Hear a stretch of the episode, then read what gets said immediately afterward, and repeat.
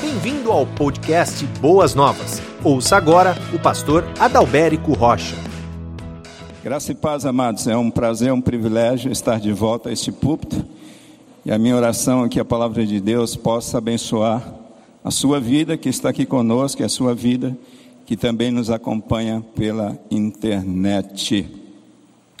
Queridos, nós estamos estudando uma nova série, A Fé em Ação, baseada no livro de Tiago, a Epístola de Tiago. E o tema do dia, o tema deste domingo, é a fé é demonstrada no meio das provações. E já vem assunto difícil, né, pastor? A fé é demonstrada no meio das provações. Baseada em Tiago, capítulo 1, do versículo 1 até o versículo 21. Antes de ler o texto, eu gostaria de dar uma dica de uma literatura de apoio para vocês, que vai falar sobre sofrimento, sobre provações, ok? Então, eu quero deixar aqui o título desse livro, O que o Sofrimento Ensina, Lições Oferecidas por Dores Inevitáveis. Esse livro é um livro do Caio Fábio, embora não seja um autor que eu tenha muita afinidade, mas esse livro é um livro bom, é um livro sério e é um livro que vai abençoar muito a sua vida. O que o sofrimento ensina, literatura de apoio para vocês nesta manhã de domingo. Antes de ler o texto, eu tenho ele impresso aqui comigo. Espero que você tenha o texto aí à sua mão, na sua Bíblia, tanto de papel quanto digital. Antes de ler, eu gostaria de fazer uma oração com vocês. Você pode fazer essa oração comigo? Uma oração curta, uma oração de olhos abertos, que diz assim: Desvenda os meus olhos. Pode repetir. Desvenda os meus olhos para que eu veja as maravilhas da tua lei. Amém. Vamos ler o texto então. Tiago, servo de Deus e do Senhor Jesus Cristo, as doze tribos dispersas entre as nações, saudações.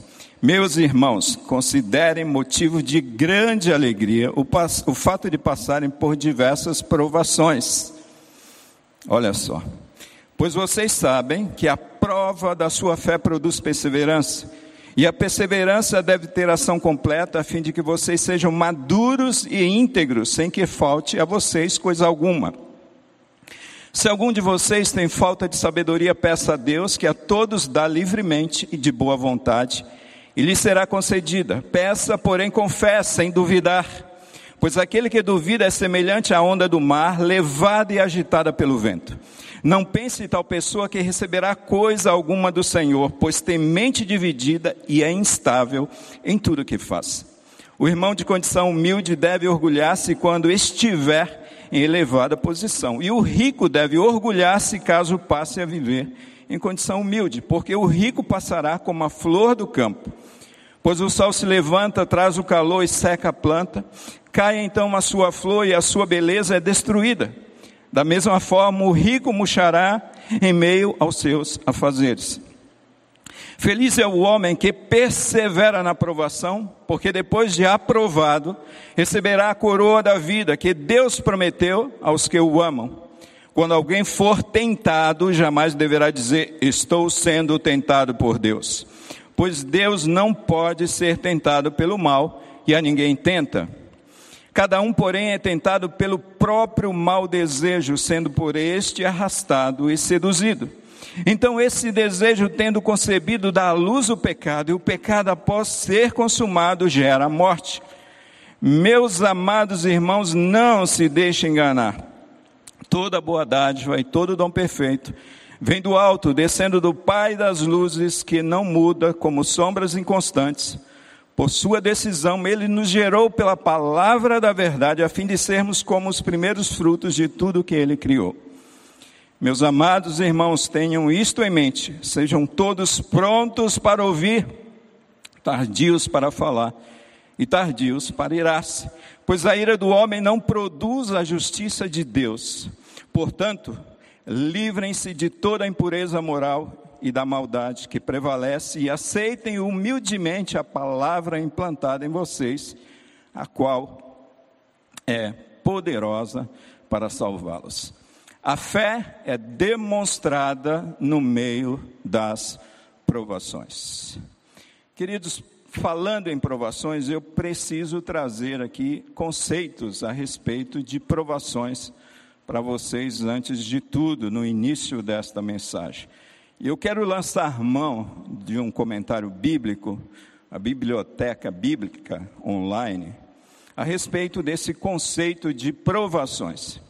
As provações, elas são circunstâncias externas, são conflitos sofridos, sofrimentos e aflições com as quais todos os cristãos, todos os cristãos se deparam. As provações, via de regra, elas não são agradáveis e podem ser extremamente dolorosas, mas os cristãos devem considerá-las como oportunidade de alegrar-se. Aflições e dificuldades são ferramentas que refinam, que purificam a nossa fé, produzindo em nós paciência e produzindo em nós perseverança. A palavra traduzida por prova da vossa fé ocorre somente aqui no livro de Tiago e no livro de 1 de Pedro, capítulo 1, versículo 7. O termo que significa provado ou aprovado era usado para designar moedas que eram legítimas e não falsificadas. O objetivo desta provação não é destruir o cristão. O objetivo não é destruir ou afligir a sua vida que está passando por provação. Mas o objetivo, segundo a palavra de Deus, é purificar a tua vida, é refinar a tua vida, o teu caráter e especialmente a tua fé. E é essencial a maturidade cristã, pois até mesmo a fé de Abraão, aquele que é considerado na Bíblia o pai da fé, teve de ter a sua fé provada, conforme nós encontramos esse relato em Gênesis capítulo 22, do versículo 1 até o versículo 8. O significado de perseverança ou paciência, em algumas traduções, transcende a ideia de suportar a aflição vocês conseguem entender? Vai além desta ideia de suportar a aflição, mas diz respeito a manter-se firme e inabalável sobre uma pressão.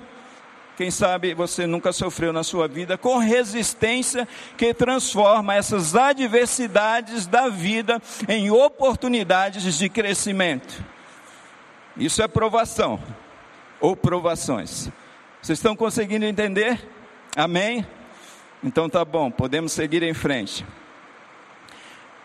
Eu creio que o pastor Josaniel já fez na sua introdução, mas eu gostaria de recordar que este Tiago aqui aquele meio irmão do Senhor, ele que se tornou líder da igreja de Jerusalém e era considerado ou quase que contado como um dos apóstolos, mas este Tiago aqui não é o apóstolo.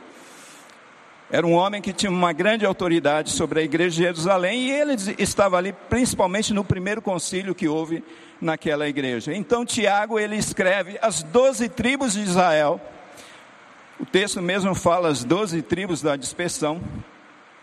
Aqueles membros daquelas tribos que se converteram do judaísmo para o cristianismo e que estavam no primeiro século sofrendo intensa perseguição perseguição religiosa, perseguição do próprio diabo, os impostos altíssimos que eram colocados sobre a vida desses cristãos, os confiscos de bens que aconteciam naquela época, principalmente com relação aos cristãos, o desemprego que era comum, a falta de trabalho, a discriminação religiosa, fome, torturas e mortes e martírios. Era tudo isso que estava acontecendo com a vida daquelas pessoas, daqueles membros das doze tribos que se converteram do judaísmo para o cristianismo, especialmente no primeiro século, nesse tempo de Tiago. E eu fico pensando, quando a gente fala a respeito do sofrimento, amados, que nós temos aversão ao sofrimento. Não é verdade? Quem gosta de sofrer aqui? Né? Tem até uma igreja que tem um slogan que é pare de sofrer. E eu fico pensando, meu Deus, se a gente parar de sofrer, a gente morre. Mas o fato, amados, é que nós temos aversão ao sofrimento. Nós não sabemos lidar muito bem com o sofrimento. Na maioria das vezes, nós resistimos ao sofrimento. Se a gente puder se livrar, passar por cima, passar por baixo e se livrar do sofrimento, nós faremos isso de alguma maneira. Amados, nós somos uma geração que foi provada no fogo. Quem tem 40 anos aqui, quem tem 50 anos, 60, pode levantar a mão de suas mãos, pode baixar para o irmão não ver, não saber a sua idade. Mas você sabe o que eu estou falando. Nós somos essa geração que foi provada no fogo, que passou por grandes dificuldades e somos o que somos por conta dessas dificuldades que sofremos e que passamos em nossas vidas. Mas é interessante que o fato de sermos uma geração que foi provada pelo fogo, nós resistimos à ideia de ver os nossos filhos, os nossos pequeninos, as nossas crianças passar por problemas e por dificuldades, não é verdade? Olha que coisa, olha que contrassenso. Nós resistimos a essa ideia dos nossos filhos passarem pelo sofrimento, passarem pelo fogo, passarem pela aflição, passarem pela angústia da vida. Daí a razão porque nós estamos lidando com uma geração frágil, amados. Essa geração que nós estamos lidando hoje. E eu queria dizer mais algumas coisas aqui importantes para vocês.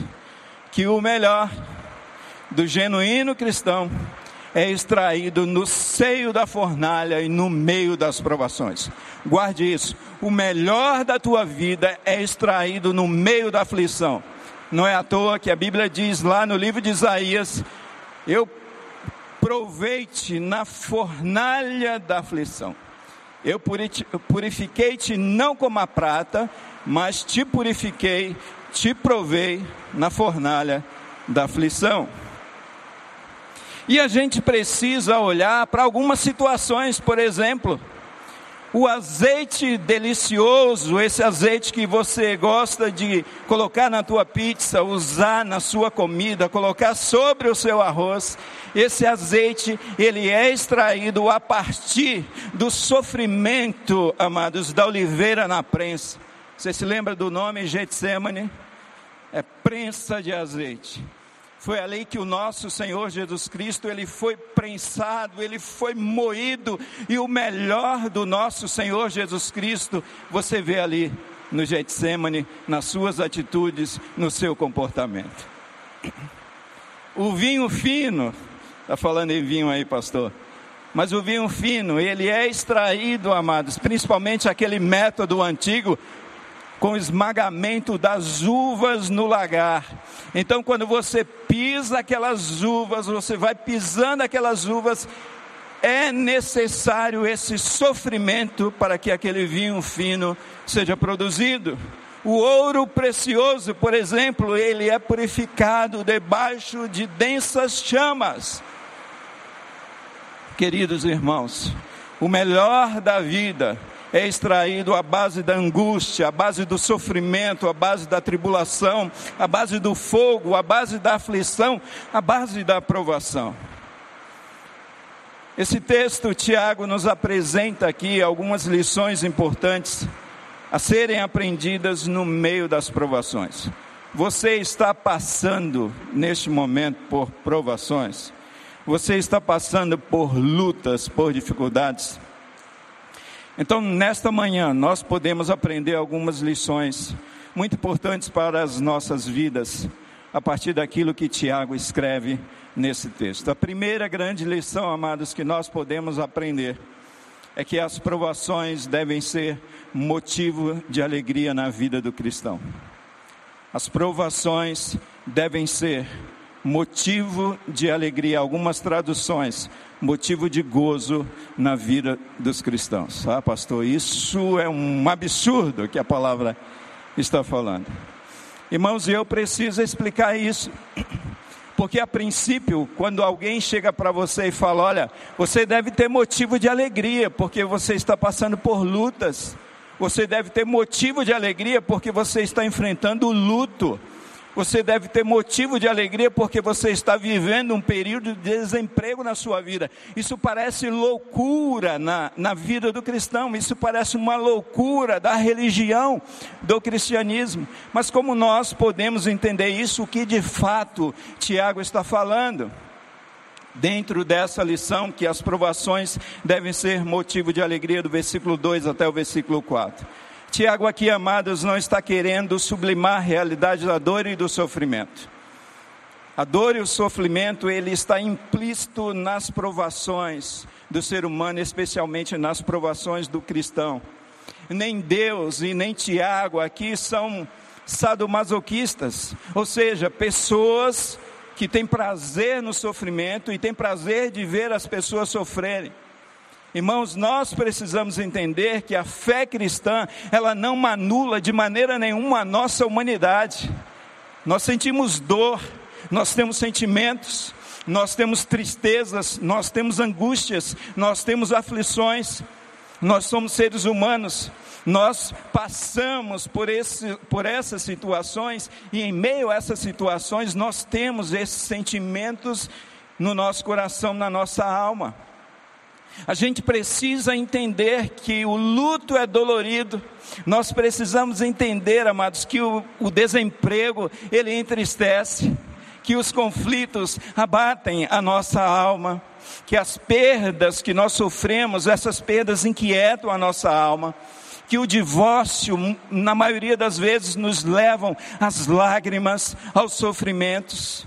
Mas a alegria que devemos ter, amados, não é pelas provações em si, mas pelo que esta provação está produzindo na nossa existência, na nossa vida, na nossa vida, especialmente vida cristã.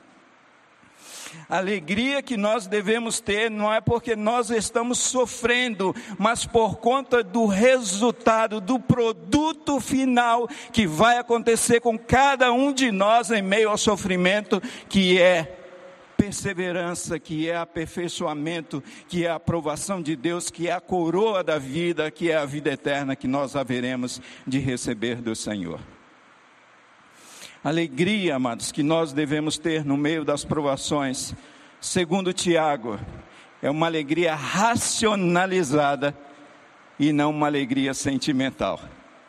Não é? Você já viu alegria racionalizada e não sentimental?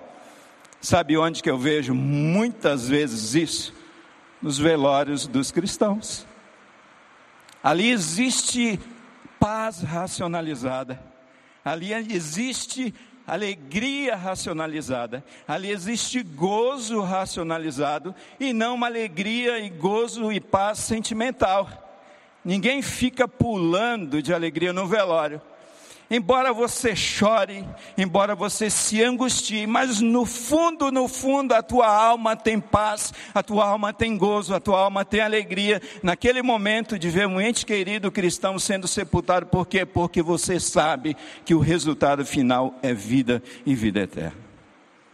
Então, é desta maneira que Tiago está nos ensinando que quando você estiver passando por tribulações, por provações na sua vida, você deve ter esta alegria.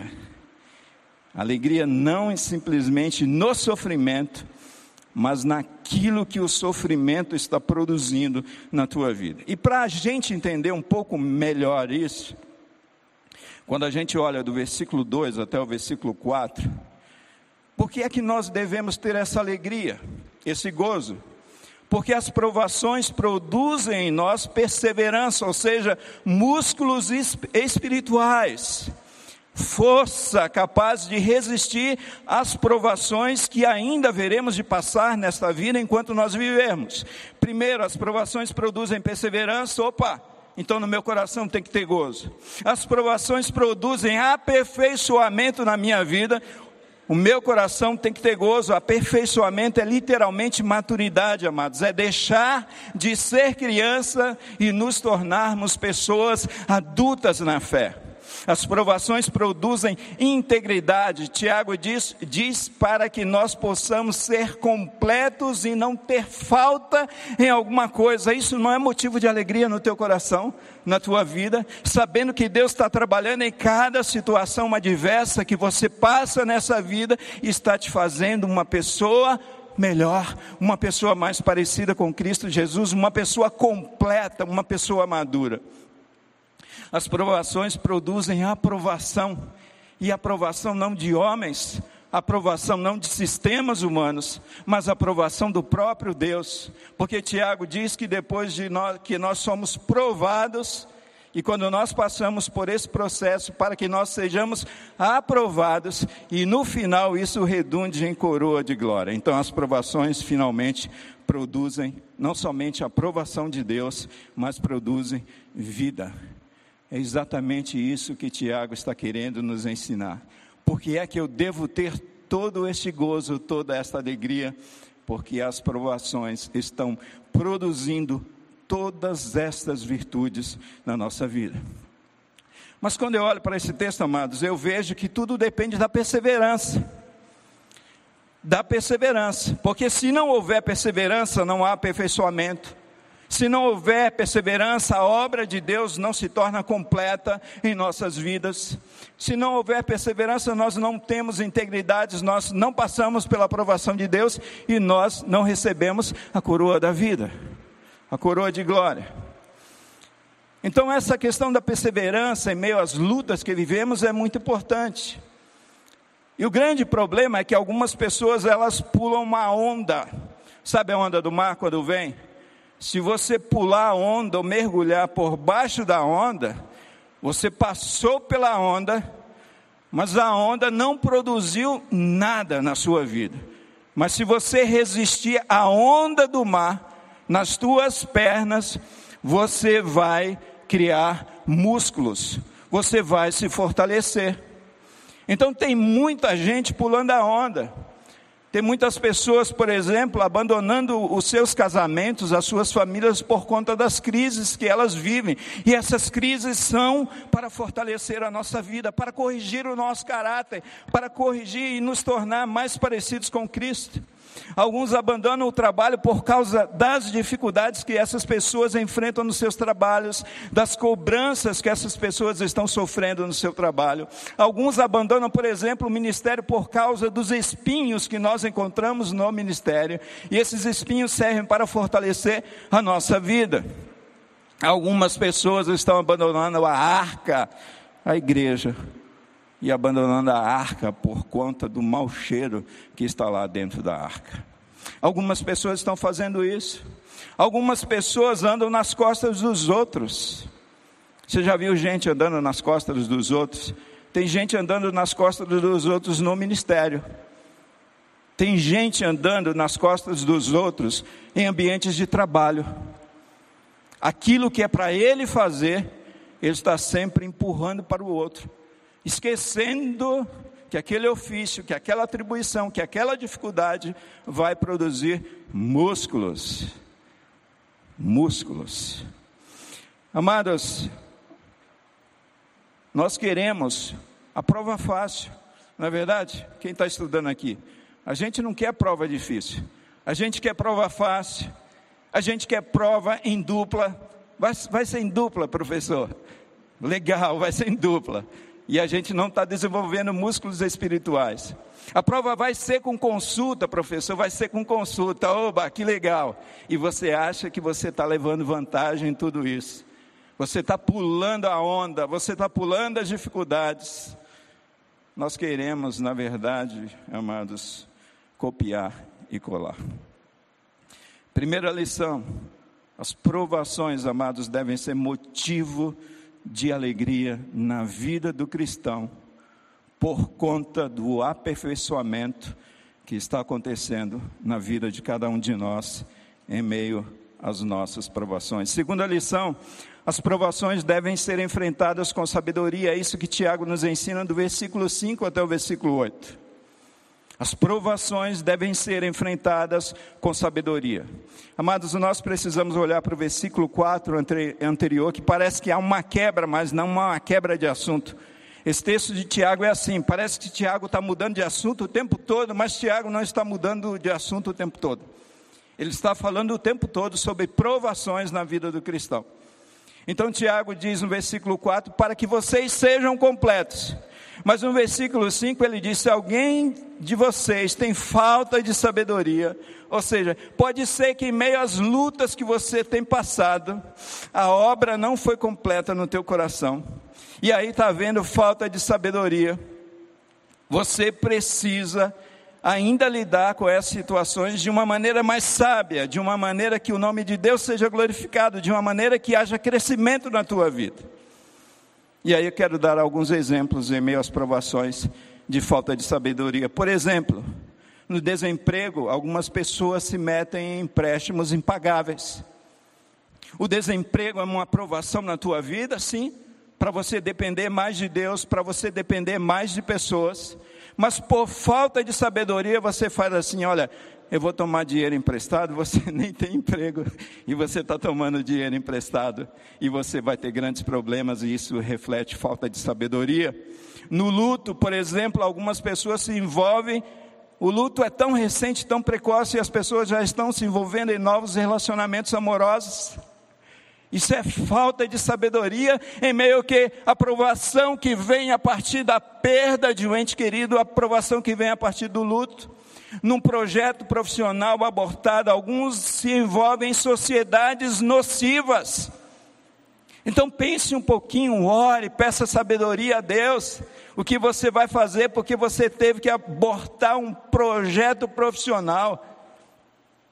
A morte precoce de um filho, quem sabe algumas pessoas estão fazendo adoções com emoção e sem reflexão, amados na enfermidade repentina, por exemplo, uma decisão que nos salva. Nós precisamos ter sabedoria em meio às provações da vida, e Tiago diz: olha, se está faltando sabedoria em meio às provações da tua vida, primeira coisa você tem que pedir a Deus. E Tiago está lembrando aqui é de Salomão. É esse o homem que ele está se lembrando quando ele fala isso. Se alguém tem falta de sabedoria, minhas lutas e as provações e aflições que você está passando, peça a Deus.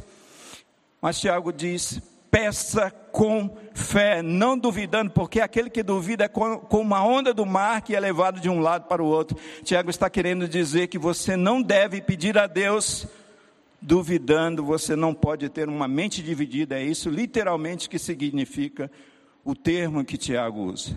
Lembrando daquele episódio de Elias, do povo que estava com o coração dividido, cocheando entre dois caminhos. Acredite, peça com fé, porque Deus dará essa sabedoria. E Tiago diz que Deus dá livremente, Deus dá mesmo. Você quer sabedoria? Peça a Deus, porque Deus vai te dar.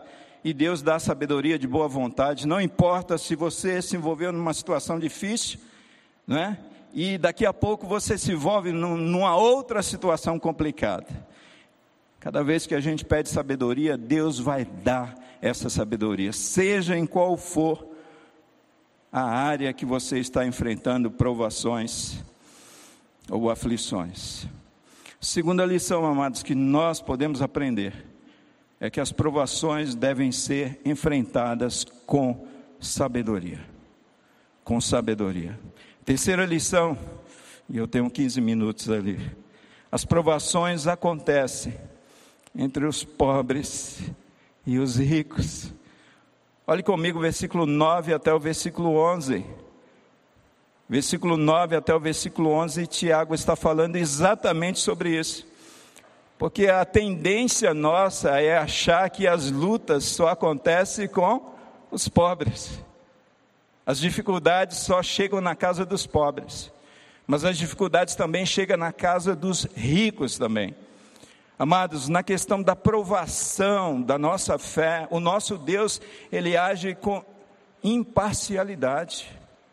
Nós precisamos entender isso. E Tiago está dizendo exatamente isso. Tiago está dizendo aqui que os pobres geralmente passam por grandes provas diante de reais necessidades da vida. O pobre estuda numa escola pública, o pobre geralmente se envolve com traba trabalhos braçais, o pobre usa o transporte público, o pobre ganha salário mínimo, o pobre enfrenta discriminação socioeconômica, o pobre sofre neste mundo. Mas esse pobre, no entanto, eles têm a oportunidade de crescerem como seres humanos nas suas dificuldades. Em meio ao sofrimento na vida do pobre, Deus trabalha de uma maneira tal no aspecto dele crescer na sua fé em Cristo Jesus, quanto no aspecto dele crescer como ser humano, como uma pessoa que tem as mesmas capacidades intelectuais de ser alguém nessa vida, amados. Então o irmão pobre, ele não pode deixar de confiar em Deus porque tem pouco. Deus o sustenta. Por outro lado, quando nós olhamos para as provações, que elas também chegam aos ricos, nós precisamos entender que esse rico pode ser seduzido pelas, pela cobiça do seu coração, esse rico pode ser seduzido pela cobiça do coração de outras pessoas que tentam subtrair aquilo que, essas, que esses ricos possuem. Esses ricos podem enfrentar perdas de patrimônio, esses ricos podem enfrentar falência como resultado dessa pandemia. Muitas pessoas fizeram grandes investimentos, pessoas de posses, pessoas ricas, cristãs, antes dessa pandemia, em meio à pandemia. Essas pessoas viram seus recursos, os seus investimentos escorrerem pelo ralo. É um momento de provação na vida de filhos de Deus, tanto de pobres quanto de ricos. E aí Tiago diz que este rico, ele não deve confiar na sua riqueza, porque a sua riqueza passa como a erva que vem o sol sobre ela, e a sua glória, a sua riqueza se vai toda embora. Então, quando a gente olha para esse exemplo aqui que Tiago dá, nós podemos perceber, amados, que Tiago fala aqui de dois exemplos claros de provação.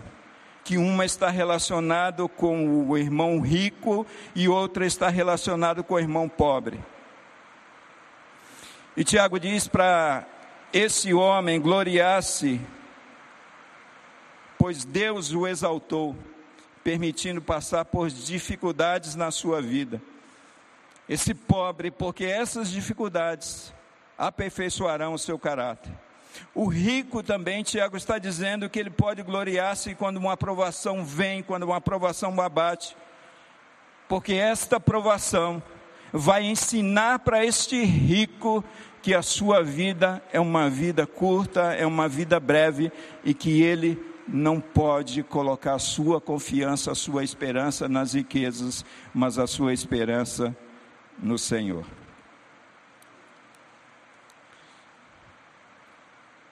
Quarta lição que nós podemos aprender com Tiago aqui nesse texto. No meio das provações, tome cuidado com as tentações.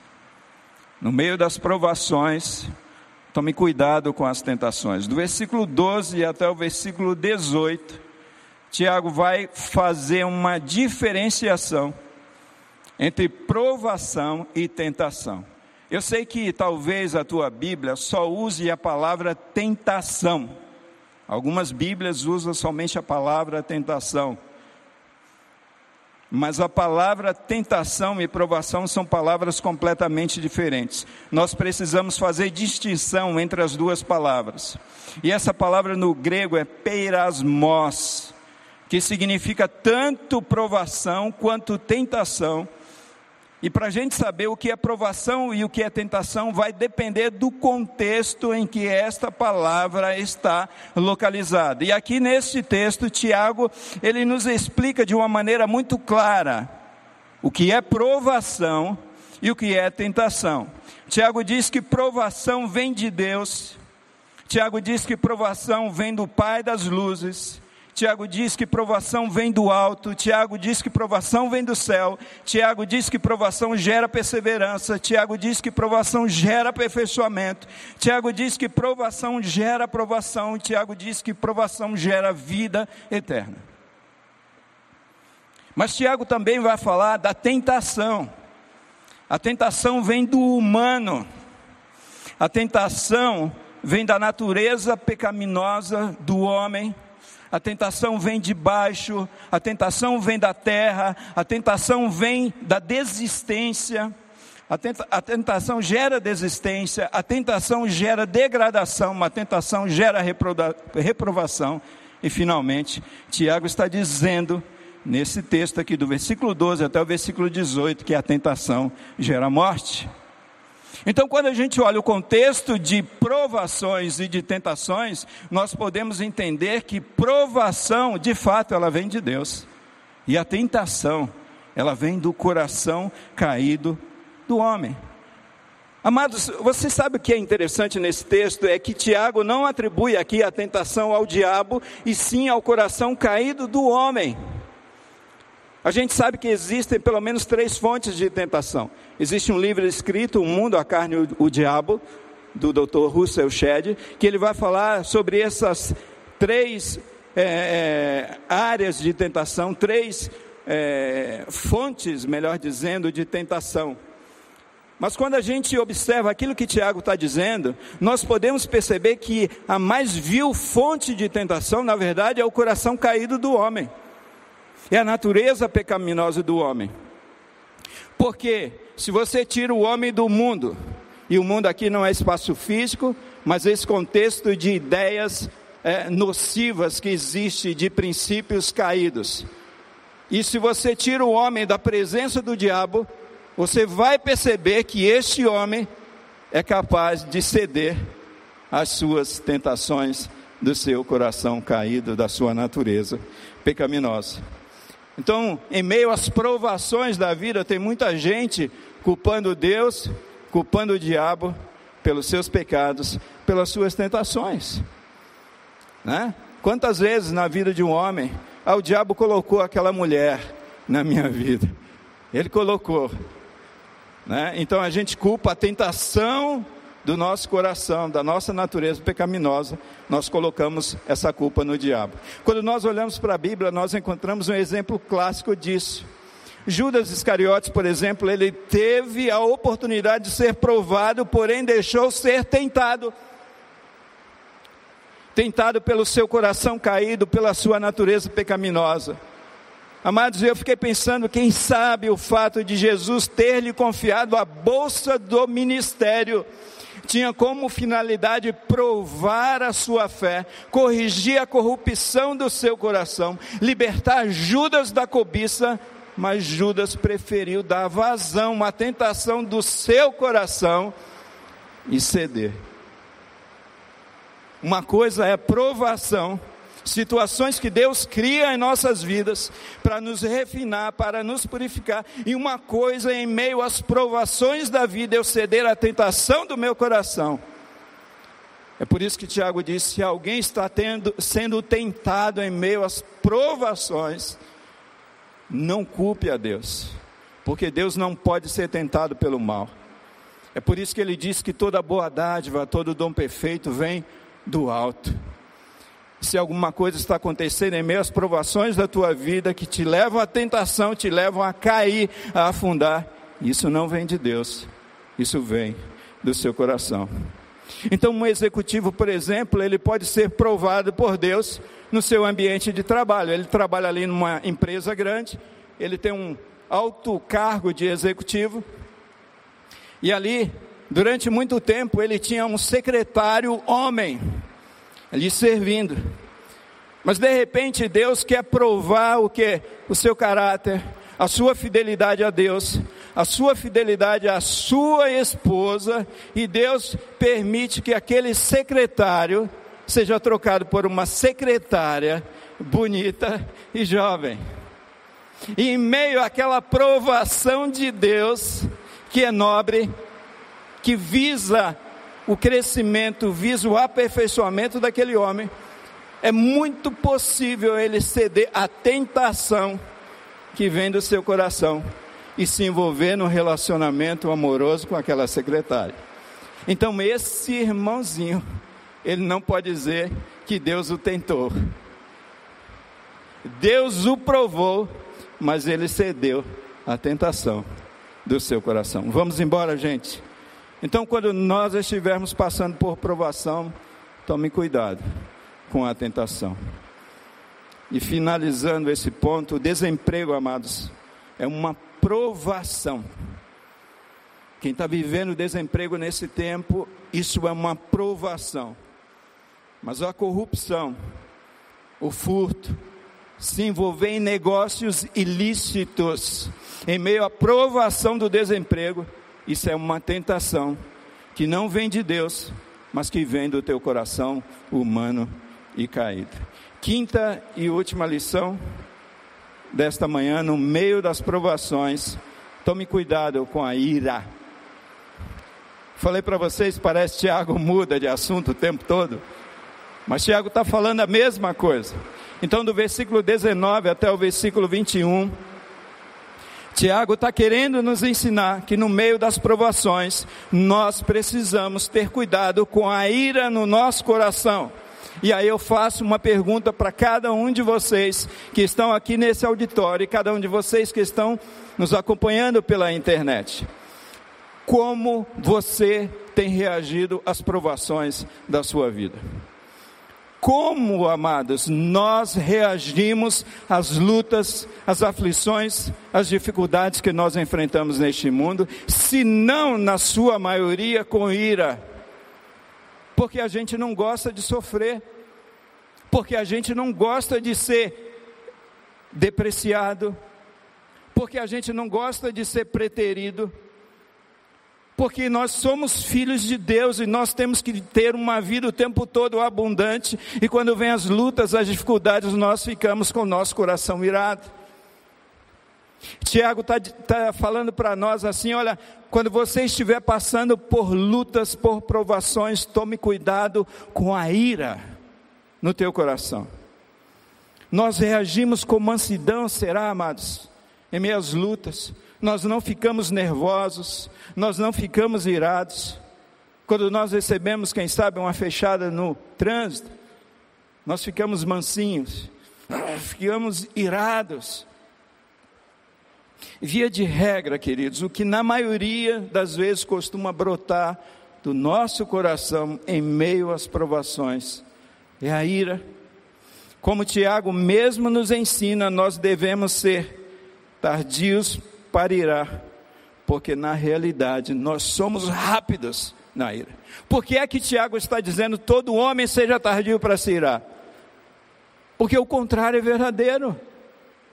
Porque nós somos muito rápidos numa discussão, numa resolução de conflitos. A ira está presente no nosso coração. E é por essa razão que nós não conseguimos ouvir o outro. Gente irada não ouve o outro. Nós não conseguimos ouvir, é por isso que ele diz: olha, todo homem seja tardio para se irar, tardio para falar, mas pronto para ouvir. Irmãos, quantos problemas nós poderíamos ter resolvidos em nossas vidas se não fosse a presença da ira no nosso coração. Quantos julgamentos nós fazemos do outro por conta da ira presente no nosso coração? E dificilmente, e eu gosto daquilo que Tiago disse, que a ira do homem não produz a justiça de Deus, porque dificilmente alguém agirá corretamente com o coração irado.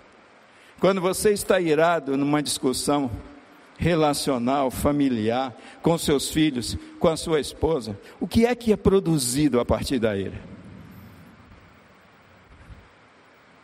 Não produz nada, sabe, que glorifica a Deus.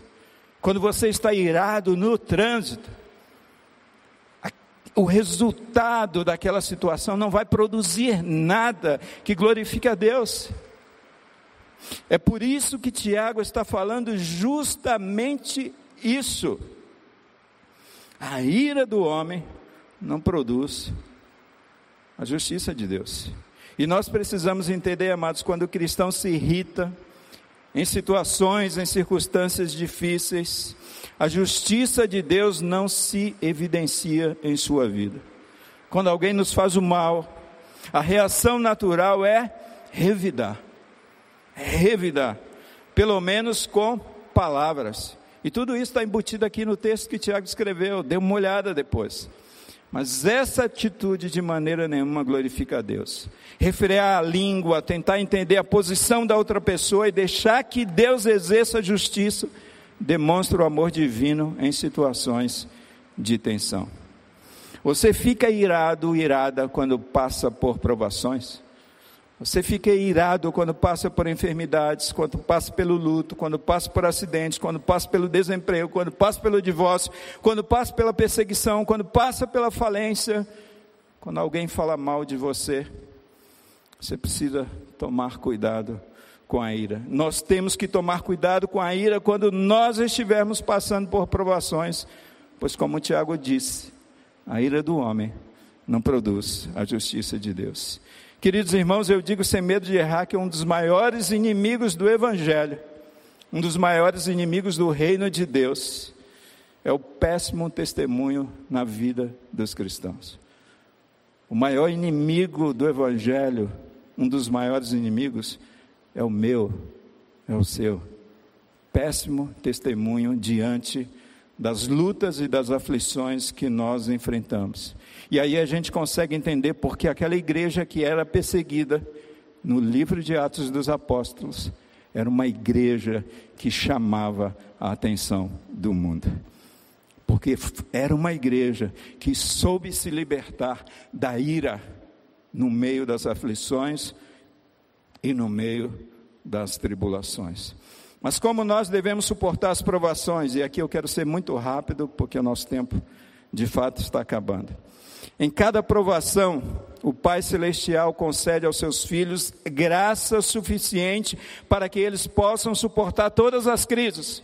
Pastor, como é que eu posso passar pelo desemprego? Como é que eu posso passar pelo luto? Como é que eu posso passar pela dor? Como é que eu posso passar pela solidão? Como é que eu posso passar por tudo isso que eu estou passando? É graça de Deus, amados, sobre a vida de vocês. E aqui eu quero trazer alguns versículos da Bíblia que diz assim, 1 de Coríntios, 2 de Coríntios 12, versículo 9: Minha graça é suficiente para você, pois o meu poder se aperfeiçoa na fraqueza. A propósito, é o devocional que o pastor Josaniel é, trouxe no aviso que nós estamos disponibilizando durante a semana para os nossos irmãos. A tua graça me basta. Um outro versículo é Filipenses capítulo 4, versículo 13. Tudo posso naquele que me fortalece. Eu posso passar por todas as tribulações e aflições e até a morte nesta vida, baseado nessa graça de Deus. Amados, como é que nós podemos suportar as provações? Se agarrando à graça de nosso Senhor e Salvador Jesus Cristo. A Bíblia ainda nos ensina a respeito dessa maravilhosa graça. A graça do Senhor enriquece, não acrescenta dores, Provérbios 10, 22. Da sua plenitude, todos nós temos recebido graça sobre graça. João capítulo 1, versículo 16, da plenitude de Cristo, do todo de Cristo. Olha como nosso Senhor Jesus Cristo, Ele é generoso, amados. É por isso, queridos, que quando cristãos eram sentenciados a morrerem na cruz, aqueles irmãos iam com firmeza para serem martirizados. Sabe por quê? Por causa da graça e abundante de graça de Deus sobre as suas vidas. E finalmente, João capítulo 15, versículo 5, Jesus disse: Eu sou a videira verdadeira, vocês são os amos, sem mim nada vocês podem fazer. Três lições finais importantes e assim a gente de fato pousa essa aeronave que eu já disse que ia pousar. As provações não são resultado do abandono de Deus, mas do seu amor por nós. Grave essa lição no seu coração: as provações não são resultado do abandono de Deus, mas do seu amor por nós. Deus não te abandonou, Ele está presente, trabalhando em você nas provações da sua vida. Segunda lição: as provações visam nosso aperfeiçoamento. As lutas da, visa, da vida não visam a nossa destruição, mas o nosso aperfeiçoamento, mas a nossa restauração restauração da imagem de Cristo Jesus. Irmãos, nós nos tornamos musculosos por malhar bastante o nosso corpo, não é verdade? Vocês veem como eu estou musculoso? Se colocar o raio-x, você vai ver o meu músculo aqui. Eu sei que esse não é o melhor exemplo, mas quando nós malhamos, isso gera aperfeiçoamento na nossa musculatura. Irmãos, os mais belos salmos foram escritos regados às lágrimas. O perfeito louvor, ele brota, na verdade, de uma alma em lágrimas. O sândalo, ele solta o seu perfume quando o machado o fere.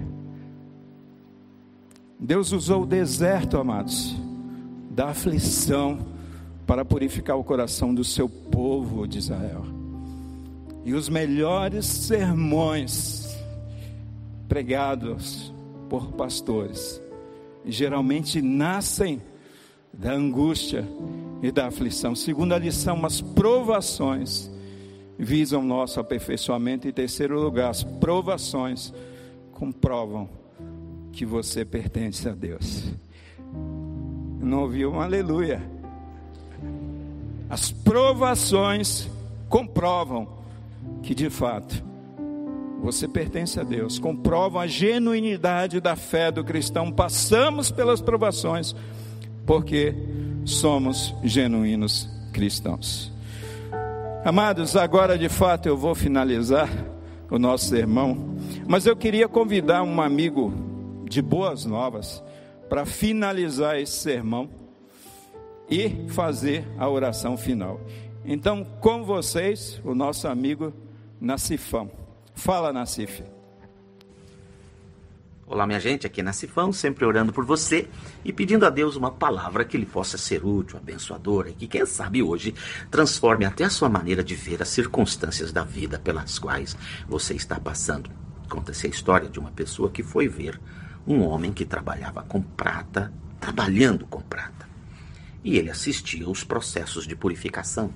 Notava que o homem esquentava aquela prata até transformá-la em líquido fervente. Então deixava secar olhava para ela, decidia fervê-la de novo, tirar as impurezas, deixá-la secar, olhava para ela, decidia fervê-la de novo, e assim sucessivamente até que a pessoa que assistia tudo lhe interrompeu e perguntou: Por que você esquenta a prata fazendo-a transformar-se em líquido fervente? Depois deixa secar, olha para ela e decide fervê-la de novo. Então aquele homem explicou: Eu preciso deixá-la secar e olhar para ela se eu conseguir ver nela nitidamente o meu rosto ali refletido, essa prata está boa.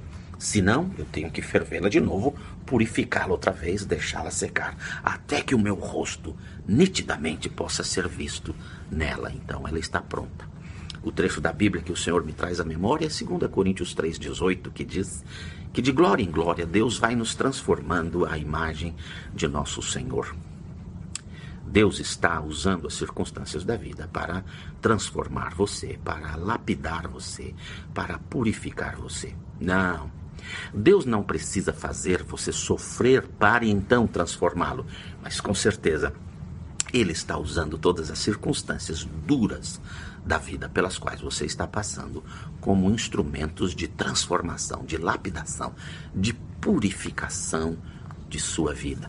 Talvez você não consiga entender por que tanta coisa não está dando certo, por que tanta luta, tanta dor. Bem, eu também não tenho respostas para você, mas absoluta certeza de que Deus está usando tudo isso para transformá-lo, transformá-la em alguém muito melhor. Minha oração por você, Deus querido, ajuda que nos processos de dores, de aflições, cada uma destas pessoas possa entender que o Senhor as está lapidando, purificando, purificando-os, a fim de que a sua imagem possa ser na vida deles refletida e que eles possam ser muito melhores pessoas do que o são até hoje. Dá a tua bênção para eles.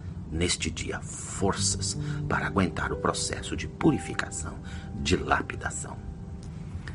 Não se esquece, você é muito amado, muito amada. Amém? Amém e amém. Amados, não vos assusteis com a provação que surge entre vós, como fogo ardente com o objetivo de provar a vossa fé. Não entendais isso como se algo estranho vos estivesse acontecendo. Esta mensagem de 1 de Pedro, capítulo 4, versículo 12. Que Deus abençoe a todos nós. Você ouviu o podcast Boas Novas? Que Deus te abençoe e nunca se esqueça que, em Boas Novas, a gente sempre se encontra.